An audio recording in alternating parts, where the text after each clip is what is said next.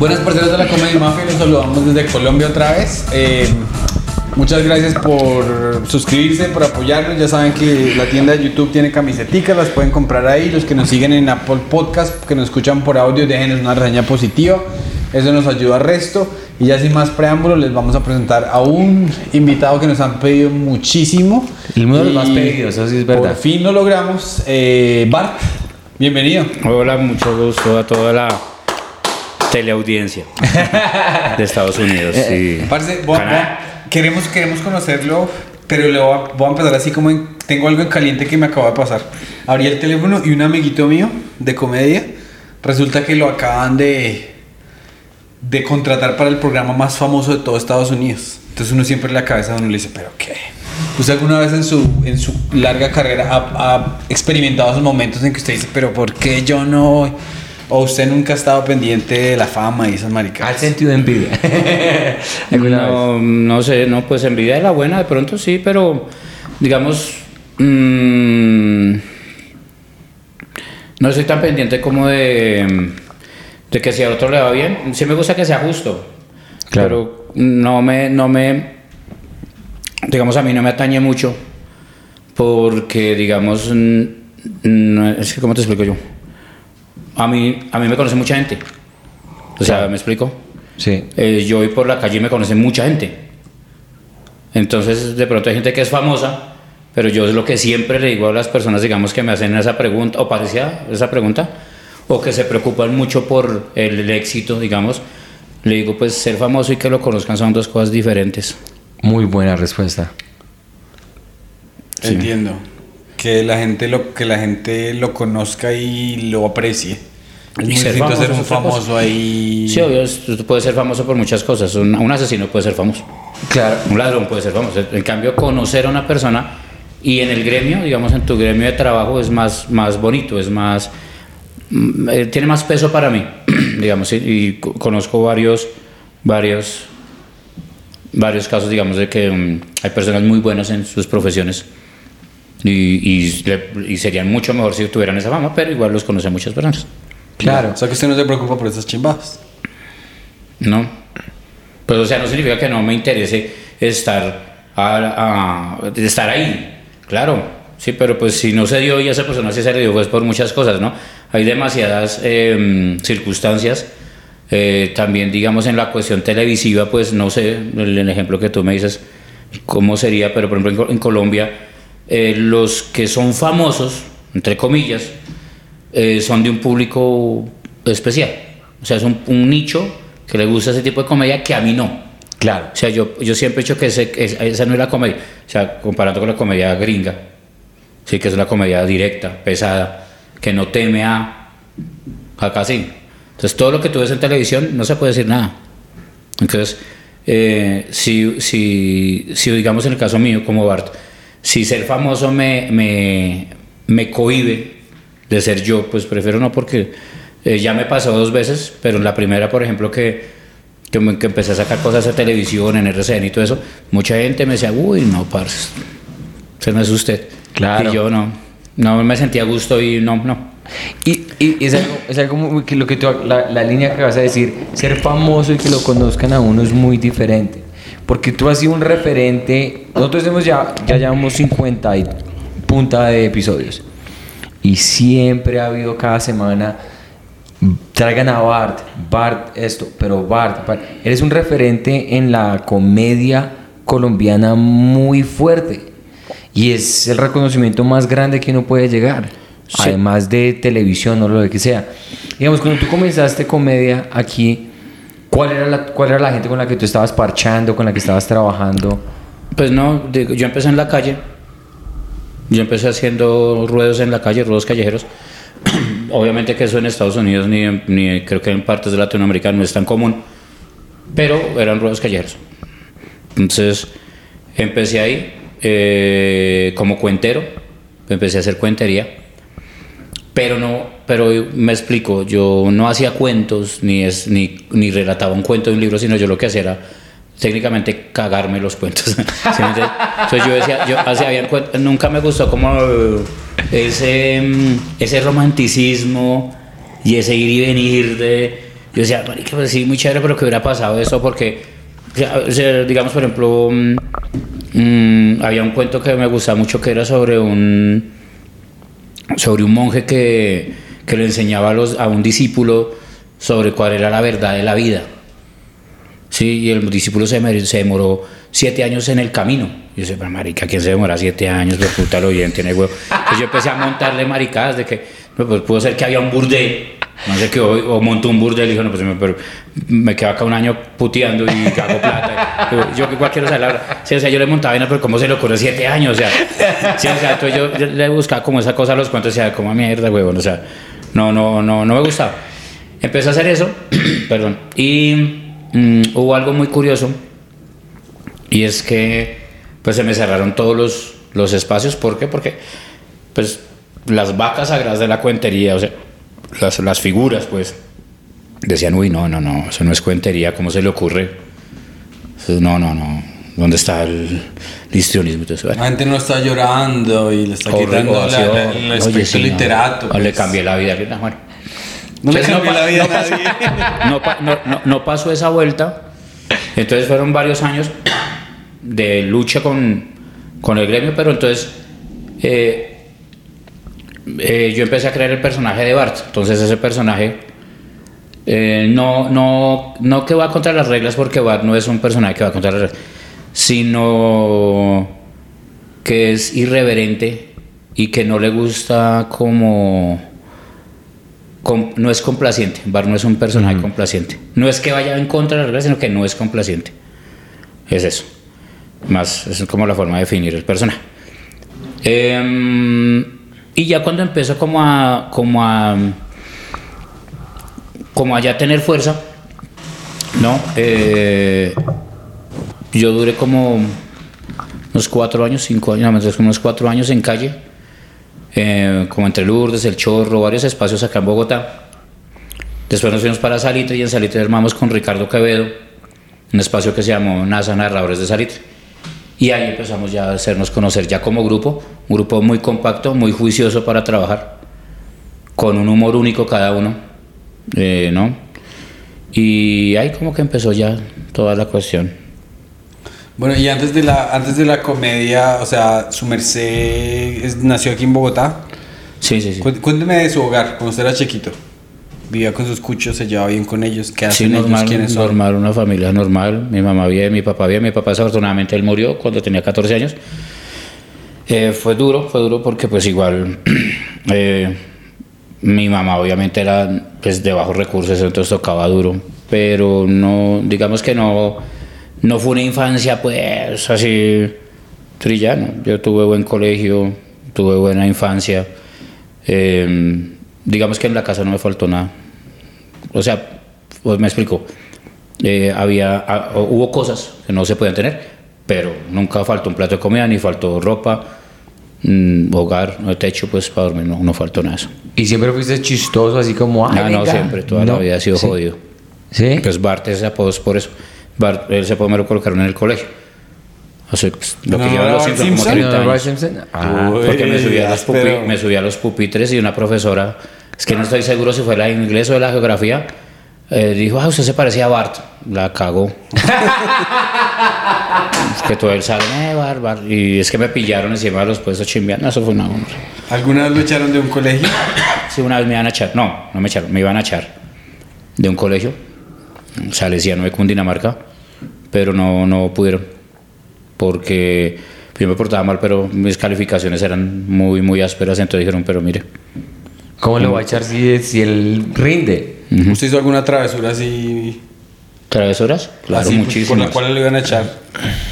Pues hay varias, pero hay una anécdota muy curiosa que por sí es como que es la que todo el mundo me pregunta. Ajá. Es que una vez metí un revólver a un colegio. Y me fui armado al colegio. ¿En serio? No. Y, y, y es- fierro. eso pasa en todo colegio, weón. Sí, pero pues como le dije, yo Un empecé a fierro, asombrar. pero ¿y dónde sacan un fierro así de la nada? Pero yo sé, que la, historia de Bart va a ser mejor que esta. Porque el, el fierro que llevaron a mi colegio fue porque un man, pero un man bajito, le iba a pegar a un grande. Y el grande huevón llevó un revólver.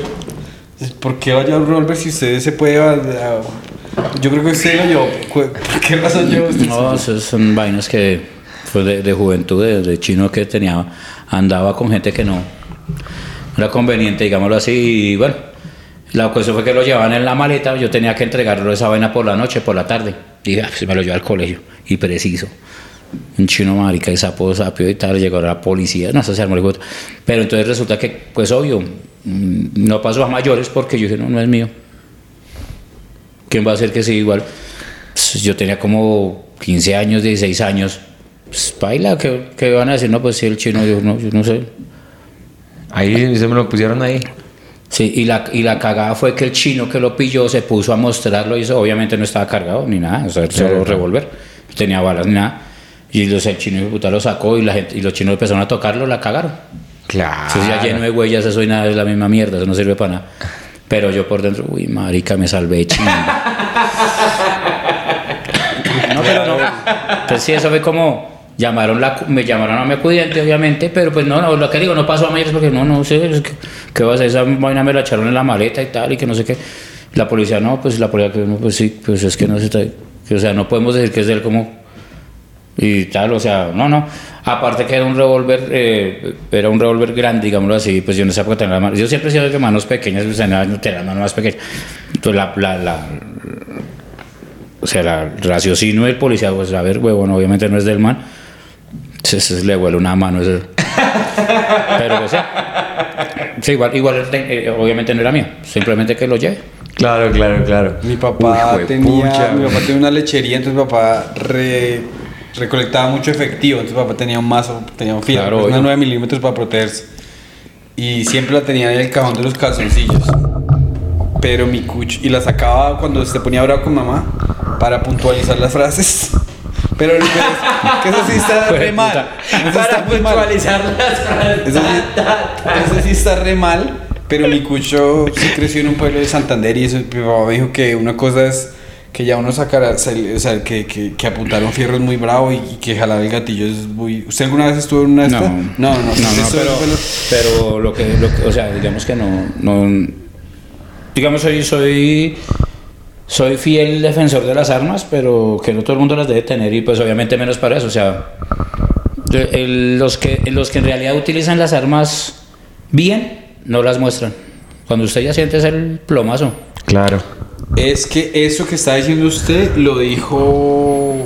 sea, yo lo vi cosa- como en un documental algo así. El tipo dijo: Esa maricada que usted ve en las películas, eso de que eh, media hora hablando ahí. No, no el- si usted le van a. Si, El que si le va- le a pegar le pegó. El que le va a pegar le pegó. Entonces, Sí, el que, el que va a pegar no ladra. Eso sí. exacto. Eso sí es sencillo. Y digamos, eh, uno aquí, digamos, cuando es- piensa en, en la, la adolescencia, es uno es estúpido, quizás anda con la gente que no es. Entonces, ¿alguna vez te metiste en peleas o algo así? Ah, no, claro, muchísimas. Muchísimas. ¿Y ganabas o perdías? No, eso era más las veces que perdía que las que ganaba, pero siempre peleaba. siempre peleaba y me dan la gente me volvía a parar o a veces pegaba.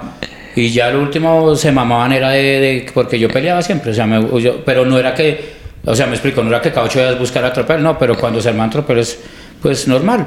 Creo que es la época, era, era, fue una época normal en ese tiempo Claro. que ho- hoy en día los, las nuevas generaciones dicen, uy, pero que es la misma mierda, lo que pasa es que ahorita son más hipócritas, los chinos son más tapados, Claro. entonces mandan y mandan chuzar a otro, sí, mandan Claro. a hacerle el daño a otro, pero antiguamente no, se, vaya hasta el parque, camine, que era Claro. más chimba, ¿no? Claro. Digamos, eh, yo por si tengo en, el, en un sketch de comedia que tengo ahí, digo eso, digo que que los que fuimos criados en los 80s y los 90s, el psicólogo era el parque. Sí, camine, marica. Ahorita usted no le puede decir nada a un chino porque, ay, necesito un psicólogo. Pues puta, ahí está el parque, caminen, ustedes nos ofendemos. Sí, pero pues todo va cambiando. parque era el terapeuta. A mí me pasó una vez que mi hermana, eh, mi hermana llegó y me dijo, oiga, esos chinos de las casas, me dijeron yo no sé qué. Yo, este hijo de puta. Salí yo machito ahí de 15 años y el man estaba sentado ahí. Le dije, levántese con la verdad que mi hermana no le habla así. Claro, Y obvio. el man no se quiso levantar. Y yo cogí una, una, capa, una tapa de Coca-Cola y se la boté al man y no, y no le di, weón. Entonces al frente ya se cansó, le pegué una patada y se paró y me dio una solfa, weón. Sí, eso es Y mi normal, hermana weón. después echándome, eh, echándome hielo como que... No, pero usted intentó por lo menos. ¿Usted, Sí. usted- usted alguna O sea, vez... pegaron, usted alguna vez fue, fue por lana y salió transquilado? ¿no? Sí, obvio, uno Sí. digo que muchas veces me dieron durísimo. Pero yo también, muchas veces les di duro también, entonces, normal. Pero tienes todas las razones, eh, digamos que no al tener... Lo que pasa es que antes, en los 80 o los 90, no tener acceso a teléfonos era muy bueno porque la gente, digamos, del parque, o sea, vaya ya, se enciende, se pega, todo eso, y ya, ahí se moría el problema y apague vámonos. Pero ahorita con las redes sociales se pone el video, se lo mandan a este, se lo mandan al otro, Sí, es el por- Digamos que ese es el problema, pero, pero igual la gente forma mucho alboroto porque un par de chinos se pelean. Entonces, a veces es mejor que se peleen un par de chinos en un parque. Obviamente que se empuño normal, que eso no va a matar a ninguno, a menos de que pues esté muy de mal así, caiga malo. Claro. Pero en cierta forma es una forma de desahogo para los pelados. Los pelados hoy en día no tienen cómo desahogarse. Entonces, pues los que son de bajos recursos aprenden en la calle, en la calle se pelea y todo eso. Pero ni siquiera para eso, porque vuelvo y repito, ahora todas esas reglas, ay, pégale un plomazo, vaya y cójalo a cuchillo. Ya muy pocas raras veces se pelean a, a- a- golpes, digamos. Entonces, Claro. ¿qué pasa? que mm, para el pelado hoy en día ya es más fácil matar porque sabe, ya conoce también las leyes, eh, hay mucho contexto, digamos, tanto religioso como social. Sí, entonces ya sabemos las leyes, no me pueden joder. Dios no existe, pues lo mato este piro y me vale mierda. Claro. Sí, entonces todo ese contexto se, se- se ha cambiado. Entonces los pelados, un pelado ya ahorita es fácil hacer eso. Hacer el mal es más fácil, digámoslo así. Claro. Y, y es más dado a como. eh, como que, uy, me pillaron en redes y soy el áspero. Entonces, uy, hijo de puta. Sí. Claro. Y, y es lo que llaman ahorita los influencers, ¿no? Que como hay unos muy buenos que tienen un material y unos contextos eh, de medios muy buenos, hay otros chinos maricas que, que lo que montan es huevonadas y para que otro huevón haga lo mismo y arriesgue hasta la vida. Claro. Esa es la verdad. Y digamos, ¿tú, tú eres activo en las redes sociales así bastante o Mm, más o no, menos? no mucho. Pues sí, me gusta a veces. Ahí, pro- tengo ahorita dos proyectos ahí como para mm, empezar a mover redes ahorita. Eh, más que todo porque ahorita hay un movimiento, digamos, de varios comediantes que están, estamos haciendo eso. Pero yo lo quiero hacer es por mi lado porque eh, necesito, digamos, como sacar material que tengo y que no es tanto como para comedia, sino es más de conversatorio, como lo de ustedes, un ejemplo. ¿no? Mm, mm, a veces pongo, digamos, cosas en vivos Claro. en Instagram. Eh, normalmente tengo un día a la semana hago un, como una este de opinión y me- que me pregunten cosas. Eh, la mayoría de cosas son de política. Yo, digamos, de política, a unos les contesto, a otros no, porque en Colombia, sobre todo, el público es muy obtuso. La gente acá no lee mucho de política ni historia, entonces hablar con alguien de política si no sabe historia es la misma mierda. Sí, no, no, no sirve nada porque, por ejemplo, los pelados de un pelado de 24 años, que no es un pelado, sino es una persona que técnicamente tendría que tener Conocimiento. un, un conocimiento, ¿no? Que, que muchos están obviamente en universidades o ya se graduaron. Eh, creen que la violencia es Uribe. Ujú. Y Entonces yo, no, bueno, la violencia está desde 1908 casi acá en Colombia. Pero como ustedes le vendieron que Uribe duró 20 años. Claro. Sí, cuando, Uribe duró 8 años, weón. Eso fue lo que duró Uribe. Sí. ¿Cierto? Pero entonces a la gente le vende eso. Entonces, antes de los de Uribe, entonces la guerrilla. Uy, que la FARC. La FARC estuvo desde los 48, 49, empieza la FARC.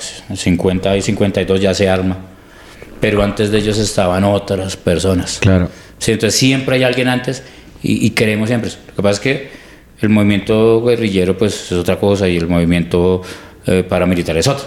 Entonces los pelados hoy en día entonces como tienen esta mierda y todo lo que ven eso, pues, ay, eso fue así, ¿cierto? Entonces es muy complejo, digamos, hablar tanto en la comedia como en, bueno, la comedia no, la comedia al último, al fin como, como todo es comedia y la gente la entenderá como quiera, pero ya en un contexto de opinión es muy mamón, weón, Claro. muy mamón. Es que la política, la política como tal divide mucho al público y por eso se me hace... eh, la comedia se ha convertido muy política en todo el mundo. En los Estados Unidos, aquí en Colombia me imagino que igual.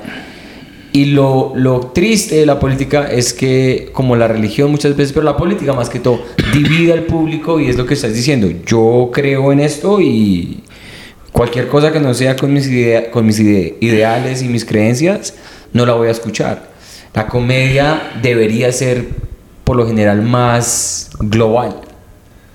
Debería ser cosas como más cotidianas, Mm, menos... mm. Lo que pasa es que, es que usted puede hablar de política mm, de muchas formas en la comedia sin necesidad eh, de quedarse en un punto. Me explico. Digamos, por ejemplo, acá hay muchos comediantes que eh, tienen que decir, eh, por ejemplo, oh, Petro es un hijo de puta, Uribe es un hijo de puta. O sea, pues ya sabemos, los dos son unos putas. Eso, o sea, usted no, usted no que, en- lo- de por sí la comedia tendría que no ser tan obvia. Ya sabemos, güey. No, no, no, obvio, claro que sí. Tiene toda la razón. Sí, weón, o sea, ya sabemos que son un par de putas. Pero entonces ahora dígame algo que yo no sepa. Pues ya sé que son putas. Pero entonces cuando usted se quiere eh, meter ya en eso, ya se vuelve recalcitrante y ya deja de ser un comediante chévere que, que se haga coger respeto en su intelecto a volverse una persona que quiere venderle una idea a alguien. Y yo siempre he dicho, digamos, a los compañeros, sobre todo a los pelados. em, si usted se va a volver comediante para venderle una idea, una idea a alguien, venda Biblias, huevón. Sí, no, no, no. Sí, lo porque bien. es que es verdad. Hay muchos comediantes, no sé, digamos si la nueva ola ahorita en Estados Unidos eh, es así, pero el comediante tiene que ser puntual. Puntual es que voy a hablar sobre este tema. Si este tema tocó algo suyo, caga. Claro. Pero no estoy hablando de eso, sino que caga que usted caló ahí. Voy a hablar de las prostitutas, pero que caga que usted es puta. Sí, lo siento, pero yo no estoy hablando de usted como puta, sino estoy hablando de, un- un, un gremio. Un ladrón, ah, que, usted ladrón, pero estoy hablando de muchos ladrones. Que usted sea ladrón ya no es culpa mía. A eso voy. ¿sí? Entonces, que la comedia es una cosa que diga, ay, marica, yo soy esto. Y puta, sí, tiene razón. ¿sí? Pero si usted va a vender una idea, los que son ciegos van a decir, sí, sí, se mantiene, hijo de puta, sí, que no sé qué, porque eso es lo que hacen los que venden ideas. Coger a una mano de borregos y, ay, sí. Pero bueno, sí, ¿por qué? Entonces yo digo a la gente, porque cuando, digamos, yo debato con alguien a decirle un punto político, por ejemplo, usted me está diciendo sí, pero ¿por qué sí? ¿Con qué contexto va a decir eso? ¿Y por qué? Sí, entonces eh, siempre van a salir con vainas de como que es que la- las nuevas ideas no son nuevas ideas, está tenido todo el puto mundo, marica. O sea, hace dos mil años, eh, cuando Jesús dijo que, que él no iba ahora en las sinagogas, era una nueva idea. Y los judíos, uy, gonorrea, ¿cómo así que no pueden? Eso en una sinagoga no se puede. Nuevas ideas han existido toda la puta vida. Entonces mi mamá cuando es que una nueva idea, nueva idea es como, no. Desde que está la humanidad no hacen nuevas ideas y unas sirven, otras no. Y las que no sirven desafortunadamente se han vendido. Para que usted la cague Claro. o para dominar a otros. Entonces, sí me parece como absurdo que uno tome la o coja la comedia para vender una idea. Me Sí, parece. sí, sí, esto al final de cuentas uno es, o sea, uno está, es- uno es como un pay- uno es un payaso, uno está ahí para hacer reír, weón. Yo, a mí me pasó una cuestión muy curiosa, por ejemplo, ya como para redondear el tema. Mm, yo discutí una- una- con varios comediantes, pero había también otras personas de una asociación. Bueno, Y me preguntaron que yo qué opinaba, pues, por la muerte de Garzón, que pues el día del humorista es el día de la muerte de Garzón. Y yo le dije, pues, que embarrada, pero pues, no. Él no tenía que estar haciendo cosas que no eran de él. Mm. Yo siempre he dicho que el que está quieto, se deja quieto. Y hay gente que pues desafortunadamente nosotros somos comediantes o humoristas, artistas, pintores, músicos. La política a los políticos, la mafia a los mafiosos. Yo soy artista, huevón. Entiendo. Sí, yo no tengo por qué eh, meterme a liberar. Yo puedo ayudar, decir, oiga, bacano, sí, dale". O sea, dar, una, de- dar un, un ánimo. Claro. Sí, yo puedo decirle a alguien malo, decirle, venga, parce, devuélvala la billetera al man. Digamos, si, ¿sí me entiende? No, no, bacano si cambia y deja de robar. Hasta ahí. Pero si, ahí lo, Pero si yo voy y le si quito la chuzan, billetera. chu- sí, pero Claro. lo chuzan también. Sí, Sí, eh, pero si yo voy le digo, de la billetera nos encendemos los dos, pues me va a hacer chuzar. Claro. A eso voy. Usted puede con su comedia dar su punto de vista y ayudar, pero no meterse donde no lo mandan. Y desafortunadamente, Ah, por ejemplo, en el caso de él, yo dije esa vez eso y se me fue una mano gente encima, porque aunque no lo crean, es una realidad. Él como humorista se la estaba montando a políticos, ahí está, ahí está bien. Claro. Y, él- y que- eh, cuando él estaba haciendo el, el- el personaje de Heriberto, Heriberto un personaje que le dio duro a la política colombiana y se sintieron. Y todos lo mataron por montarse a los políticos. No, a él lo mataron por ponerse a meterse a que iba a, a lo de diálogos de paz, papi. Eso es eso a, a esos piros. Claro, Eso es otra clase de gente. Eso es otra mafia y esa mafia es más peligrosa que el hijo de puta. Sí, Entiendo, sí, o sea, el mensaje de Garzón es lindo en cuanto que él está como comediante No, expresándose. Siempre, no, y siempre, siempre fue un referente tanto para mí como para nosotros. Y obviamente cuando se están escuchando eso, no diciendo que no, obviamente y la muerte de él fue dolorosa. Me preguntaron a mí que yo qué opinaba sobre la muerte de él. Pues desafortunadamente Se metió donde se metió donde no lo veía. Esa fue la cuestión. No fue de tanto. Yo no creo, obviamente tiene muchos enemigos, pero la vuelta fue él, él- él de tanto meterse va a descubrir cosas, huevón. Claro. Tenían que pelar. La consecuencia Eh, está sí, ahí. esa- llegamos a eso, a eso voy. Eh, eso, eso pasa en todo, en todo lado, ¿sí?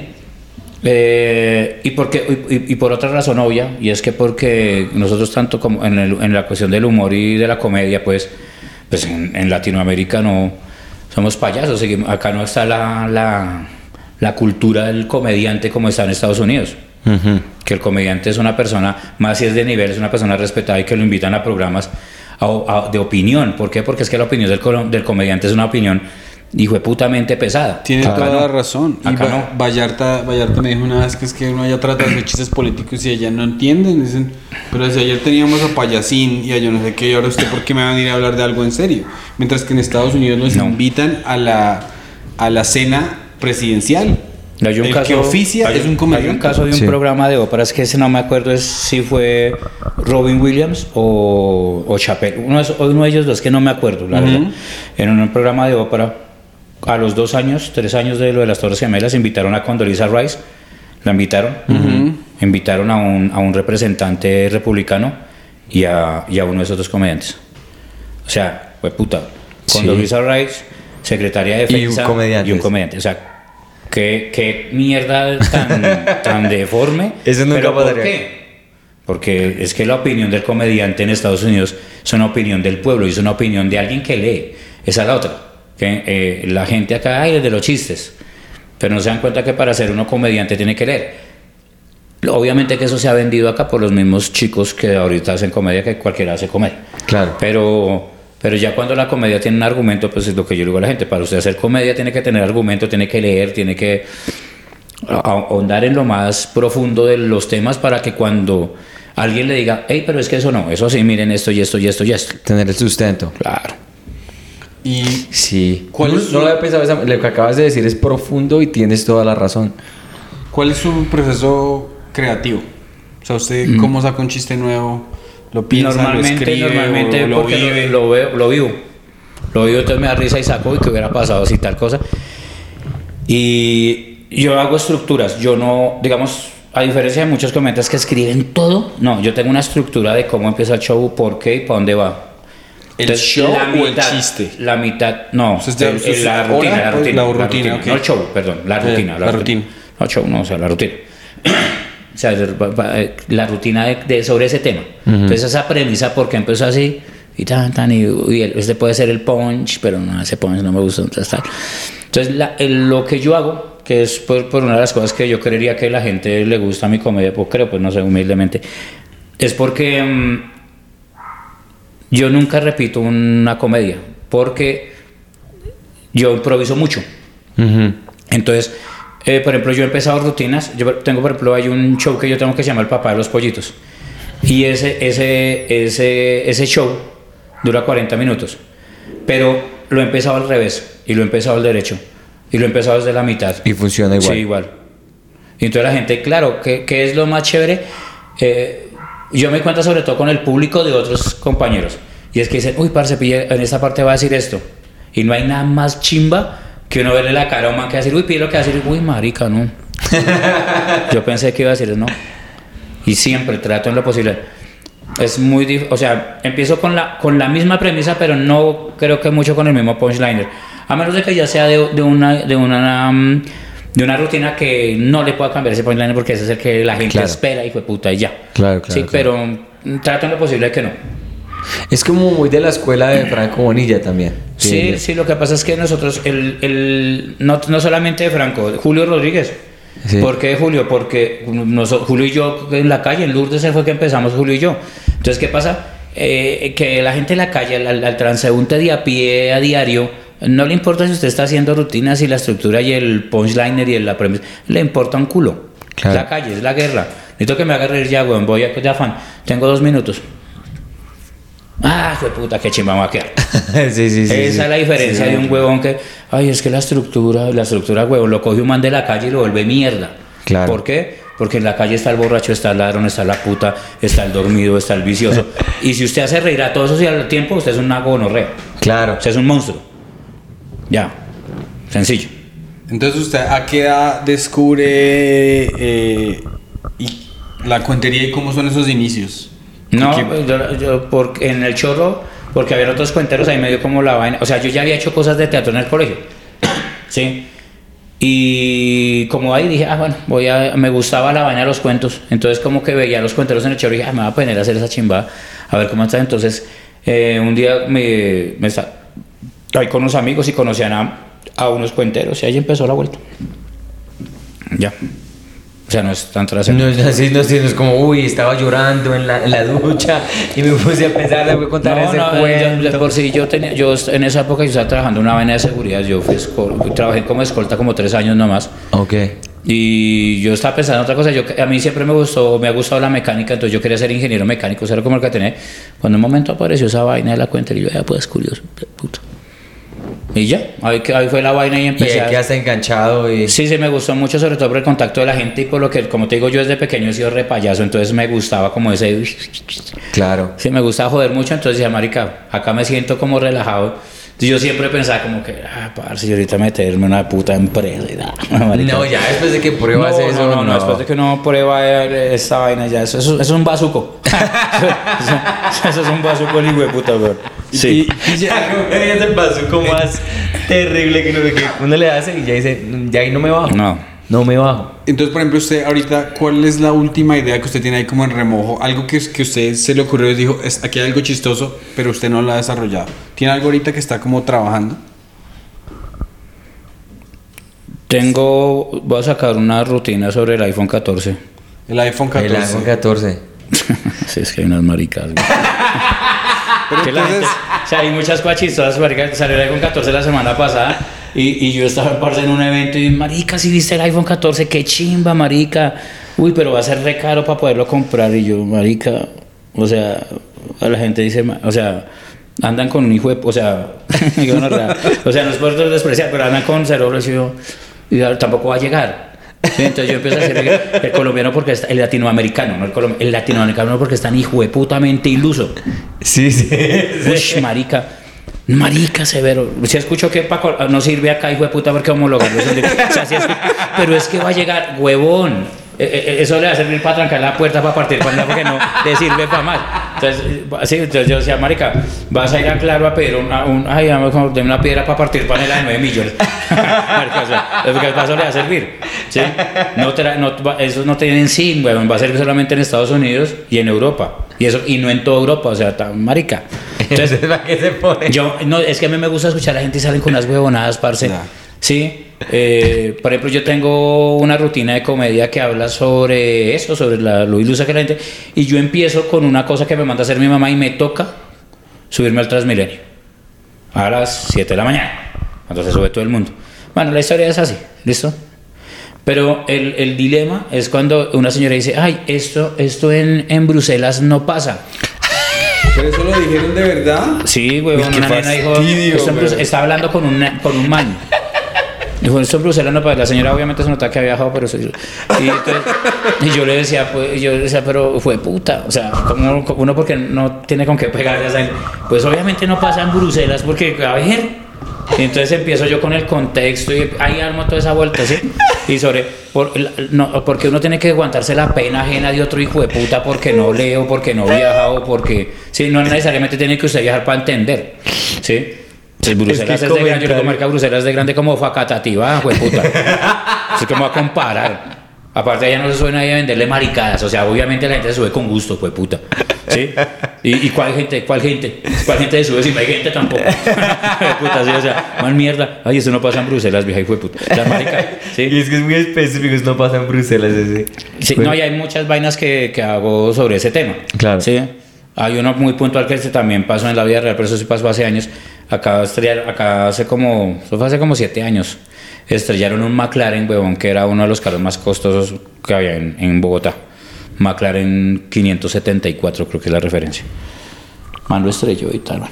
Eso salió un poco con eso, pero un periodista X de RCN y el man comentó, hizo un comentario sobre que cómo era posible que, que dejaran transitar esos carros, puta, que o sea, esa velocidad tan absurda que, que por más afán que yo, cómo se le ocurre, que no sé qué. Bueno, y el man dice que deberían hacer una ley que prohibieran esos carros por su falta de seguridad al manejar. Pues obviamente, hijo de puta, le contestaron. No sé si todavía ese artículo está, porque ese artículo estaba en la revista Motor. Pero como te digo, eso fue como siete años ese accidente. Y yo armo un, el- ay, la misma vaina. De por sí con eso termina el, esa rutina. Empieza con la cucha del semáforo, eh, con la cucha termina termina con ese. Y le digo, la gen- que, co- le digo yo a la gente que escuchen lo que les voy a decir, la- que porque no les toca pasar vergüenzas ajenas por culpa de estos hijos de putas. Una persona que estudió 12 semestres de comunicación para decir semejante buena. En la revista Motor de su época escribe el, el gerente de ventas a a nivel Latinoamérica de McLaren. Entonces yo le digo a la gente, para las chicas, entonces yo empiezo a hacer la rutina y cuando, cuando yo empiezo ahora le digo a las chicas, necesito por favor mujeres que me miren, por favor me miren y le presten mucha atención a lo que les a decir. Contesta el gerente de ventas a nivel Latinoamérica de McLaren, un italiano. En esa época un italiano. Y las niñas no entendían. Y digo, por favor, mujeres, quiero que me observen. El gerente hijo de puta de ventas. a nivel- No esa mierda que usted tiene al lado que llama, que mi amor, eso, eso es puta. Usted está, usted está viendo con quién está saliendo. El gerente de ventas a nivel Latinoamérica. Un italiano, hijo de puta. De ventas a nivel. ¿O sea qué hace? no, yo, mire, mire. Pero, bueno, quedan re jodidos ahí.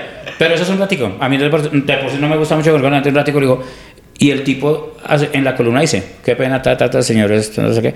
Les aclaramos que nuestros automóviles tienen las certificaciones europeas y las eh, estadounidenses. Que la europea es la más áspera, que es la, la, la Claro. triple A, triple C, no sé, bueno. Y ellos tienen esa, esa, ese, y el, y el, el renglón último dice, no es culpa de nosotros que en su país no existan carreteras para el amplio desempeño de nuestras máquinas. Quedamos como un culo. Todo por un periodista que no sabe que esos carros, hijo de puta. Y yo empiezo a ver y dice, para los que no saben qué son McLaren, pues es una máquina, hijo de puta, que es de siete cambios. Calcule esa bestia. Claro. ¿Sí? Entonces eso, eso no es que, ay amor, ve calentando el carro. No, ese hijo de puta usted lo prende y ya está en Melgar. Si usted no se alcanzó a subir, la cagó. ¿Sí me entiende? O sea, ya. ¿Sí? Entonces a eso voy. Entonces, Qué bueno, qué yo bueno. lo que le digo a la gente es, parce, porque la gente tiene la maña, y eso pasa en todo, de alegar algo que uno sabe a ciencia cierta que está cagándola. Entonces yo por lo menos, cuando no sé algo, le digo, vengo, explíqueme cómo, porque ahí sí, ni idea.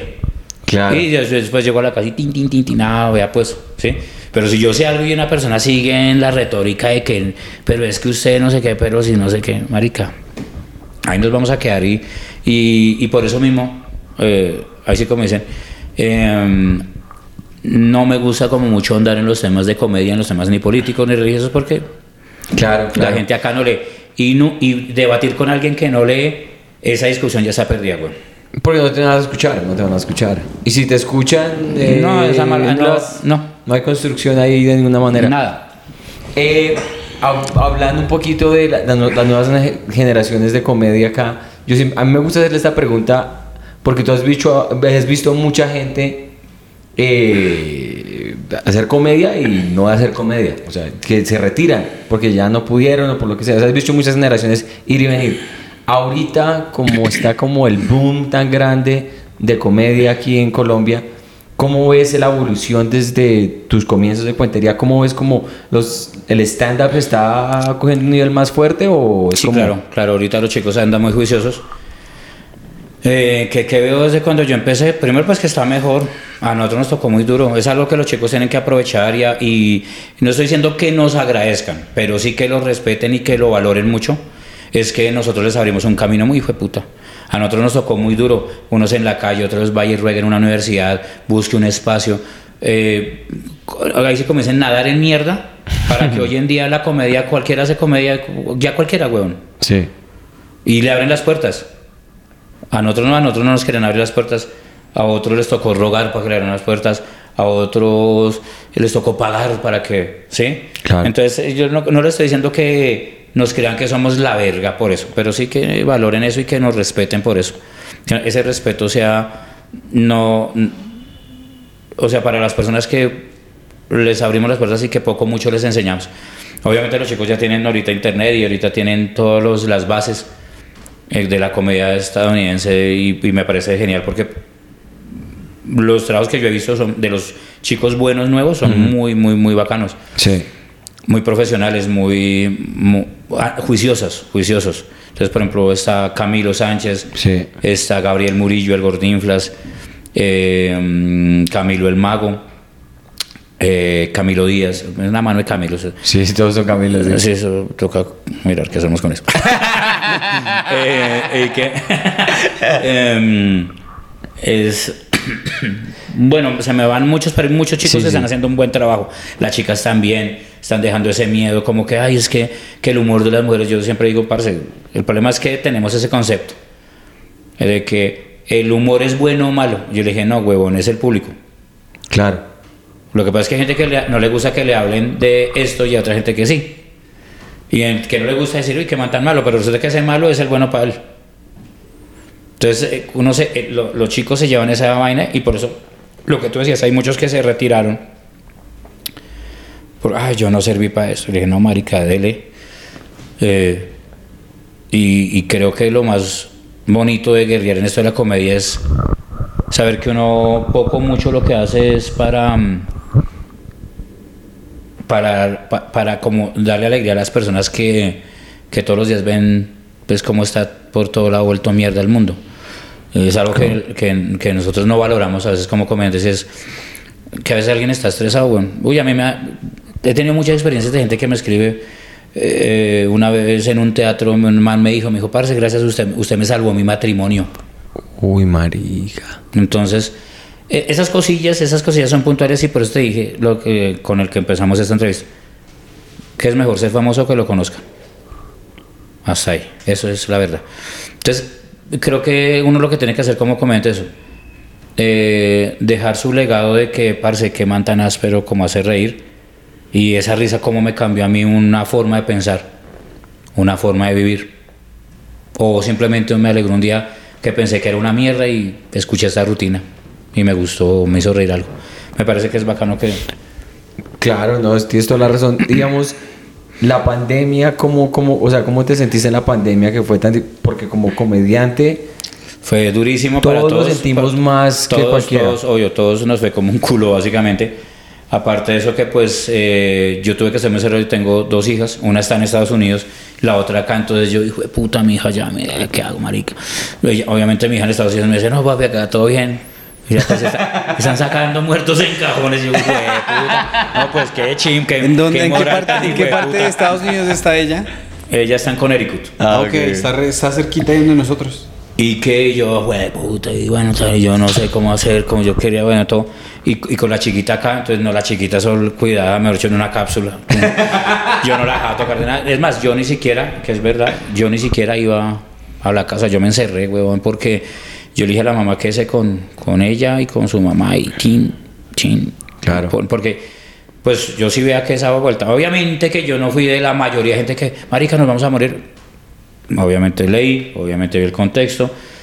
Hubo cosas muy curiosas y como seis meses después de que empezó la pandemia en marzo acá, cuando empezó el cierre, pues, mm, por casualidades de la vida, en una conversación con unos amigos de San Andresito, salió a la, a la, a la- a la luz un tema y todos dijimos, marica, qué gonorrea, o sea, quedamos todos eh, so- con un amigo que nos contó algo que nosotros dijimos, estos hijos de putas ya sabían. ¿cómo? ¿Y cu- cuál era la información? No, fue una, eh, yo tengo un amigo, X, él trae mercancía de China y él fue para el 2019, él fue en junio. Normalmente todos sabemos acá que las, la- los- las cargas de contenedores por mar demoran entre 3, 4 y 5 meses dependiendo por la ruta. Estamos hablando normal, echando whiskycito, como lo manda la ley. y estamos echando whiskycito. ¿Se le ofrece una ta- polita? bueno, ¿Listo? Entonces en la pandemia la- los cargamentos demoran... Ah, bueno, se- párele bolas. Entonces resulta que estamos retomando. Estamos hablando ahí con el, el chico y algo pasó. ¿Cuál fue la...? Ah, ya me acordé. Le preguntamos que, que, el negocio era, ah, pues, hacer, hacer tapabocas. Marica, ¿cuánto vale una máquina? La compramos así, sea entre todos. Y bueno, esas putas máquinas son las... ahori- Ahorita están carísimas por lo mismo. Y están escasas, weón. ¿No ¿Será que todos los días, ay, hágame favor, una máquina para hacer tapabocas? Pues nadie, weón. Y, y además esos chinos de putas ya los tienen todos hechos. Yo dije, ¿cómo así? Y el man llega y nos dice, pille estas fotos, hermano, nuestras fotos. ¿De qué vez- fecha están? Entonces, marica, eran junio, julio del, del 2019. 2019. Y eh, esas son unas bodegas grandísimas, parce. Y en la mitad de las, de las bodegas había una mano de containers, todos huevón, llenos de tapabocas. Y habían, yo le pongo por ahí que mil containers, dos mil containers, todos llenos de tapabocas, huevón. En el 2019, ¿cómo sabían? Porque tenían toda esa mano de tapabocas. Claro. Baila. Y el man, claro, y el man dijo, no, pues yo las tengo ahí, yo ya las publiqué y eso, pero marica, esos hijos de puta sabían. Lo que pasa es que en esa época yo no caí en cuenta. Claro. Yo no caí en cuenta porque estaba haciendo lo mío. ¿Sí? Cuando ya que cerraron y que el COVID, que no sé qué, y el man es que eso le comentó al resto, es- ese man hasta hizo un apunte para City TV con eso, pero obviamente no lo sacaron con las fotos porque, baila, marica. Eh, Pero es que decir una, esa opinión es bastante controversial porque te ponen en una categoría de como, ah, este man está... Porque es conspirativo. Entonces, todo lo que sea conspirativo, pero obviamente ni fue de gratis, lo del COVID no fue de gratis, y, y el cambio tan trascendental y, y drástico que tuvo el mundo, eh, a alguien o a algunos les tuvo que, que, que favorecer. Claro. Y- Entonces, no, igual, toda la razón. igual, igual murió mucha gente desafortunadamente, y, pues ya sea por negocio, por negocio, pero pues... Negarlo es imposible, pero sí es el quien se benefició de eso.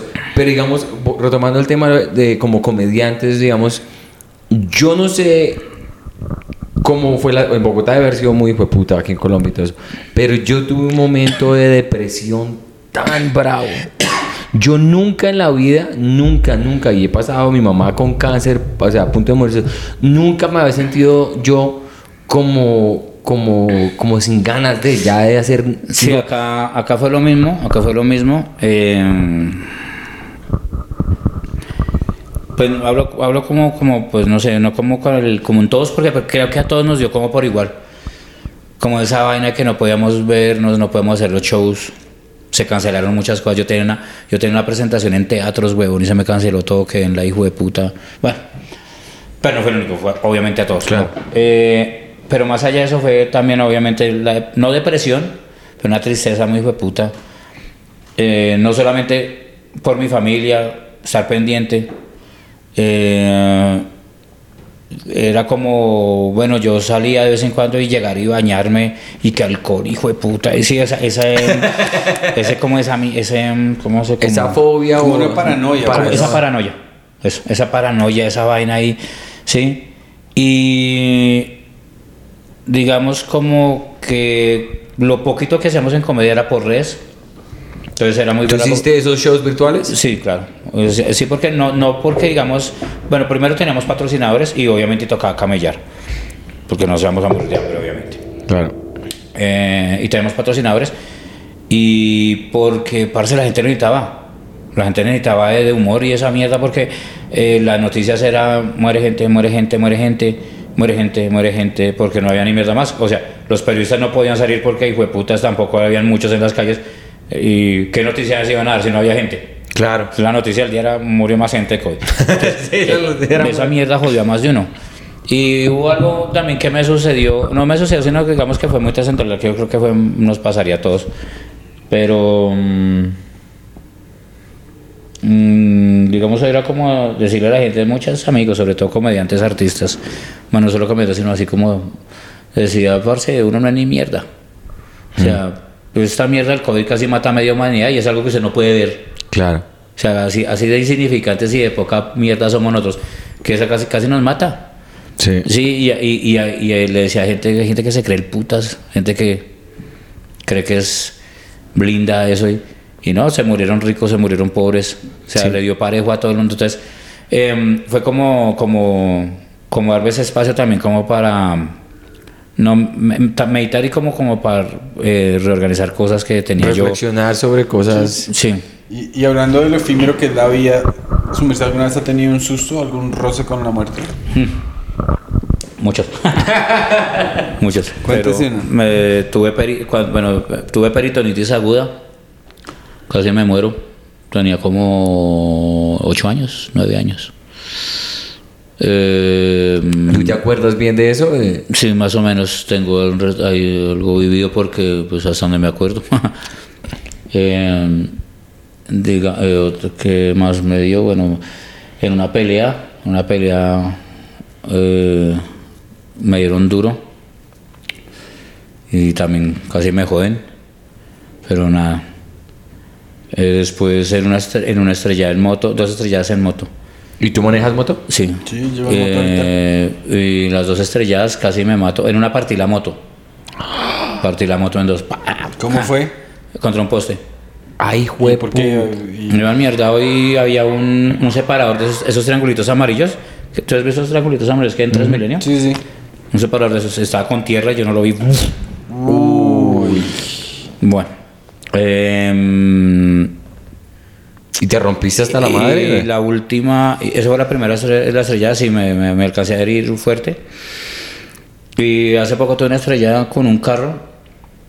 eh, fue el año pasado. eh, y también fue durísimo. Trauma de tórax. me partí los dedos, mira. Uy, Dios mío. Eh, sí. me zafé la clavícula, todo. Pero igual usted no ya, usted le encanta la moto y moto y moto. No, yo, un hijo de puta, y, yo roto y levanté la moto y me fui. ¿en serio? Y ¿Se yo fue- no sé cómo llegué, no sé cómo llegué. Yo llegué sin un pulmón. ¿Se llegó a la clínica en moto? No, llegué a la clínica, no, yo dejé la moto de un amigo. Y mi amigo dijo, llame a la clínica acá y tal.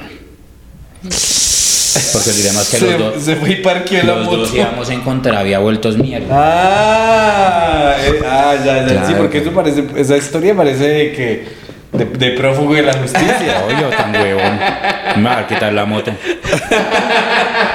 Y que y, y ya, normal. Yo, pues, yo creo que moriré viejo.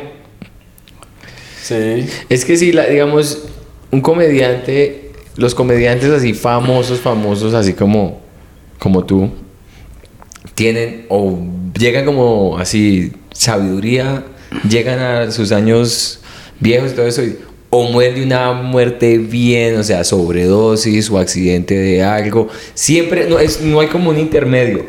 Es como o el vejez o una muerte violenta. Pues yo creo que es como todo. Lo que pasa es que la gente, yo, a veces, como todo artista, yo creo, pues puede ser, o como una persona que simplemente viva su vida, pues como tiene que vivir. Lo que pasa es que la mayoría de los seres humanos viven con miedos.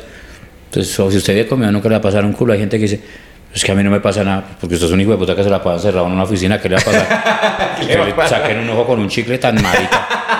No va a pasar nada, idiota. Sí, entonces, hay gente que, por eso te digo, hay gente que hace unas comparaciones re maricas, o sea, que no usted me está diciendo eso.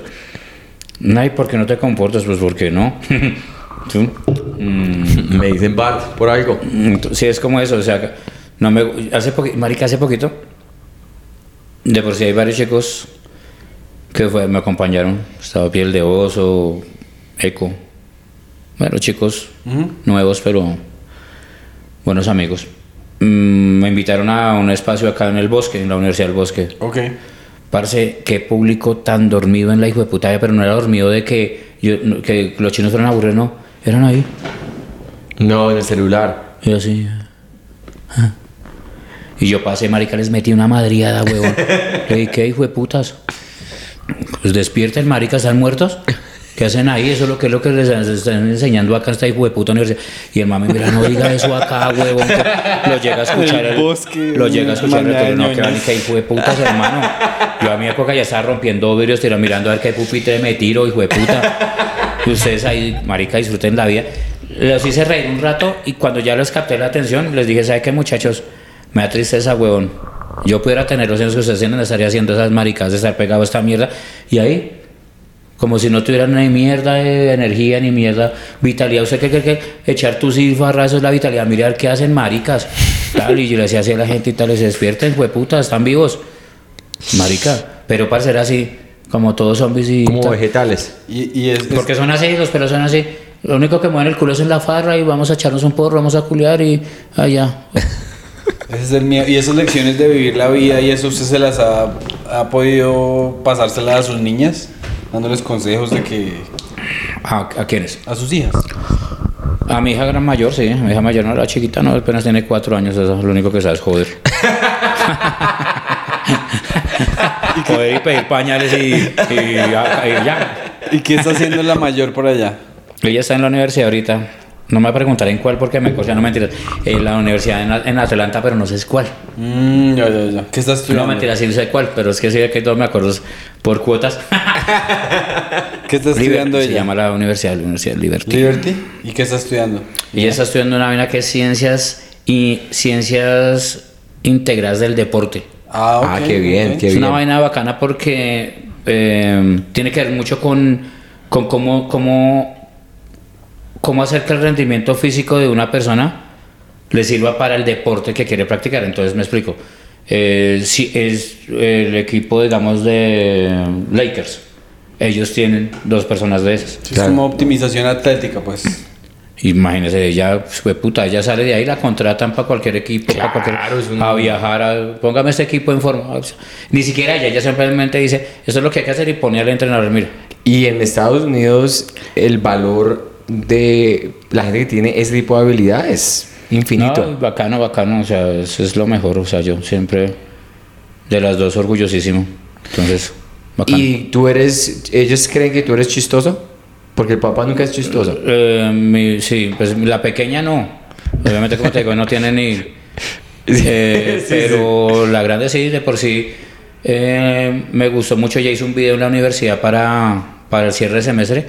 Y mire, mi papá y Marica, yo- habían seis personas de la gente que estaba ahí que me conocía. Marica, tú eres la hija de Bart. ¿En Uy, serio? la. El uno, de los, chimba, uno de los maestros de ella, el profesor ella, es- eh, me conoce. ¿En serio? Y yo le mandé un saludo y tal. Buena, profe, le cuido. No, con la No me la no me me le pone. Profe, pilas. ¿Usted le mandó un saludo en inglés al profe? No, yo no sé inglés. ¿Se le jala el inglés? ¿Nada? Ay, fuck you. no, nada, weón. ¿Y usted cada cuánto puede ver a su niña? ¿De No, weón, no he podido. eh, De por sí, ahorita estoy mirando a ver cómo hago porque. Pues han salido muchas propuestas, de, por, por si han salido propuestas para ir a hacer shows allá. Hace poquito un man de Nueva York me escribió para acá hay como tres lugares donde saqué lo piden. Yo le dije, que como putas me voy ahorita.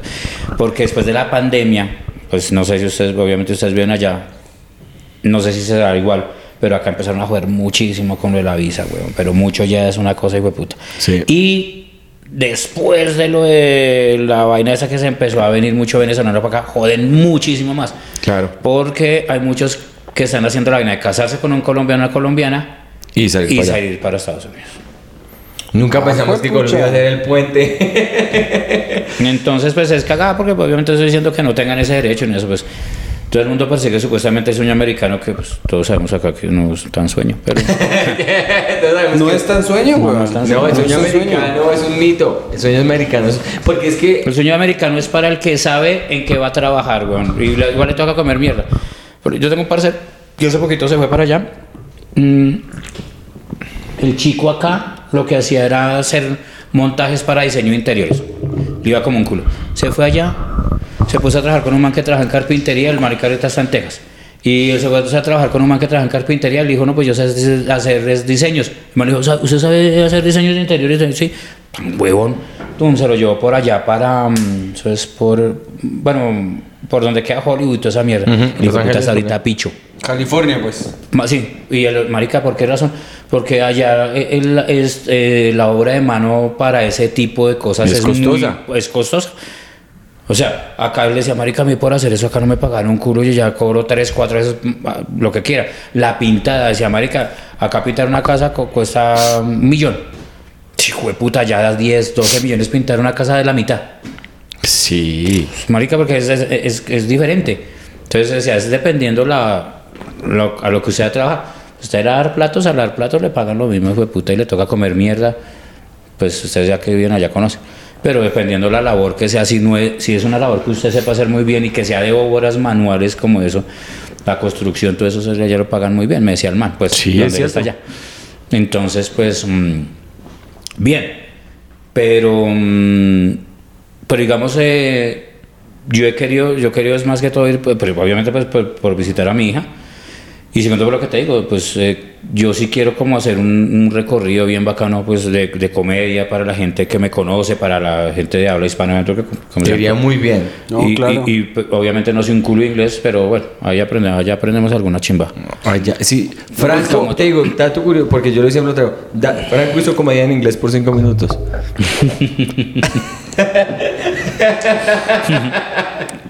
Por ahí vi el video. ¿Ah, usted vio el video? Sí. Ya me acordé. In the name of the. Father, the Son, the Holy Spirit, and the X-Men, dijo. No, No, sí, pero, bacano, bacano. Sí. Julio también me dijo, Julio Rodríguez me dijo, venga, ¿y cuándo va a venir a Miami? En Miami es donde más me han chimbeado. Claro. Claro. En Miami, Es que, a eh, Miami hay eh, dos, dos chicos que hacen tour, uno de ellos es cubano. ¿Cómo se llama? Efraín Méndez, se llama el chico. No sé si lo distinguen. Y el chico, y él me dijo, Marica, tiene que venir, por favor. Y yo le dije, ¿pero por qué? que lleva me dijo, hijo de puta, porque en Miami la mitad, yo creo que en Miami lo conoces. Y le dije, ¿pero por qué? Porque acá vinieron los desados felices y vino Quevedo y eso. Y cuando fuimos con Quevedo a, a la presentación del man, mucha gente, venga, ¿cuándo van a traer a barco? ¿Cuándo van a traer a barco? Sí. Entonces fue chévere. O sea, a mí, a mí eso me parece muy bacano, ¿no? Que uno pues tampoco... Los eh, shows que nosotros hacemos en Nueva York. Siempre preguntan por usted y también y en el podcast usted es la persona que siempre más han preguntado todos. En, en, en Nue- Y cuando ya se logra la vuelta, nosotros por lo menos tenemos seis espacios. seis espacios cuando allá a la orden. A la orden. Dos uno en Manhattan, uno en Queens, uno en Nueva Jersey, uno en Orlando, uno en Miami y de pronto uno en Tampa. Sí, ahí, y ahí estamos. Nosotros Yo estamos, queda en mi casa, nosotros lo llevamos a todas partes. y- nosotros estamos creando. El que tenga visa se puede crear un puente donde podamos como construir una relación. Porque es que hay mucho colombiano en los Estados Unidos como que dos millones, quiere- dos o tres millones de colombianos allá que no tienen quien los entretenga. Sí, quieren consumir arte colombiano, quieren consumir a la gente que conocen. Sí, claro. Cuando Franco iba pues, allá es, una importante. locura. Es lo importante. Ahorita también, si es de licencia, pronto sale algo para un tour en España también. Y pues ahí estamos, bueno, como tratar de, de sacar eso adelante, pero como, como yo le digo a la gente, pues todo al paso. No, yo no, no he sufrido nunca como en el afán de que, uy, fue puta, las cosas llegarán en su momento. Obviamente hubieran podido llegar antes, pero pues igual, como te digo, no, no soy de afanes. Y tampoco he estado como acostumbrado a, a vivir con la presión de que, maricas, que este man ya fue, hijo de puta, y yo necesito ir. Claro. Porque de pronto él fue y le fue bien, pero yo ahí por afán me vaya mal. Claro. Entonces yo prefiero Forzar las cosas. esperar y que mirar, bueno, ya fue Franco, eh, ya fue Quevedo. Pues es que es diferente. Sí. Sí, es diferente. Sí. Entonces, pues lo importante es eso, weón. A ver qué se puede hacer allá. Sí. Y hablando de trabajos, de trabajos que son difíciles, su merced, ¿alguna vez ha tenido un trabajo? ¿Cuál es como el trabajo más pelle que usted ha tenido en su vida? Comediante. No. ¿Todos normalitos? ¿Todos bien? Sí, pues igual no trabajé mucho. O sea, me explico. La, eh, la comedia, de cuando ya la empecé a tomar como en serio, ya fue mi trabajo. O sea, y me dediqué a eso. Para poder vivir bien. Entre comillas bien, no tampoco es que uno gane millones, pero entre comillas bien. Em, pero no. Trabajé en mecánica, eh, como te digo, trabajé casi tres años de escolta. ¿De Eh, escolta de quién? no, no, no, es- era, era escolta de, de transporte. Eh, trabajé, que, pues igual es la misma mierda. sí, a cuidar lo que no es de uno, eso es la cagada. Mm, trabajé en qué más camellé. Trabajé en confección, como mecánico de máquinas de confección. Trabajé bulteando harina. No, normal, lo que pasa es que es como uno la tome, ¿no? Como uno esté relajado. Creo que lo que nunca haría, est- o que nunca, pues, gracias a Dios, me dediqué a la comedia, digamos, es el trabajo de oficina, parce, me parece que es un... Pues hay gente que se siente orgullosa, uy, hijo de puta, gerente, no sé qué, sí, hijo de puta, pero está encerrado. Sí, Es una eso cárcel. extremadamente deprimente, güey. Sí, es Yo una cárcel. ahí. Es, es una vaina que uno dice, sí, pero ¿qué? Es como la- Tu núcleo, tu núcleo social es una mierda, tu vida es una mierda, porque estás dependiendo de ver todos los putos días esas mismas cuatro Es paredes. como las gallinas que las encierran y les ponen esa luz artificial para que, para que pongan huevos. A uno le ponen una luz re brillante para que uno no se quede dormido porque el trabajo es tan aburrido. Es güey. Exacto. sí. Entonces sí, creo que es el único trabajo que no... Bueno, tocó madera, pero no lo haría. ¿No? Em, pero no, no, no, no me ha tocado, gracias a Dios, ningún trabajo pelle. Gracias a Dios, no. ¿Tú cambiarías algo de lo que has hecho en tu... O sea, si pudieras volver el tiempo decir, es, no hubiera tomado esa decisión, me hubiera dedicado a eso, no hubiera Muchas. hecho... ¿Sí? Algo específico así que tú digas como... Que te acuestes por la noche y digas, ah, yo voy a haber hecho No hace hubiera, 10 años no esto. hubiera sido tan casposo de chino. Le hubiera ayudado más a mi mamá. em, hubiera hecho una carrera universitaria, pero pues no fue porque yo no hubiera querido. Ya eran cuestiones económicas duras. Em,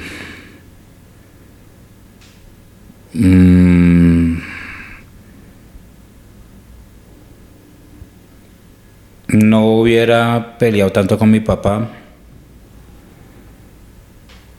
Hay muchas cosas. Pero normal, o sea, vuelvo y te repito, no, no es de las personas que me pongo a, a echarle pesares a las, lo que fue, fue.